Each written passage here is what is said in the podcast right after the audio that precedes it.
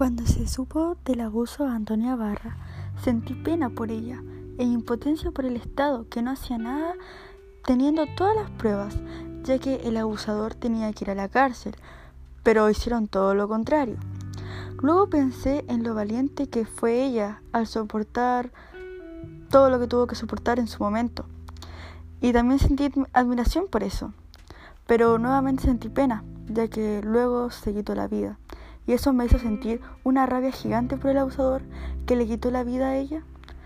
Lo único que me ha alegrado de esto fue que al final el abusador al fin fue llevado a la cárcel.